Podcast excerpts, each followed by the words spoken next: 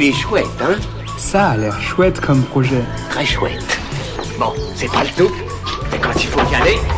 Ce que je trouve vraiment chouette, c'est le printemps. Ce que je trouve encore plus chouette, ce sont les fleurs qui vont avec.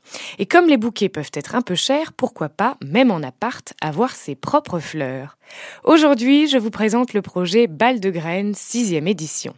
Mais vous me direz, qu'est-ce que c'est que ça, une balle de graines? C'est une petite capsule protectrice et naturelle permettant de semer le plus simplement possible des fleurs mellifères, participant ainsi à la préservation de la biodiversité des abeilles, oiseaux, papillons, coccinelles et autres insectes pollinisateurs. Une balle contient environ une dizaine de graines et chaque sachet de balle contient huit balles de graines. Je vous laisse faire le calcul mais ça promet beaucoup de fleurs tout ça.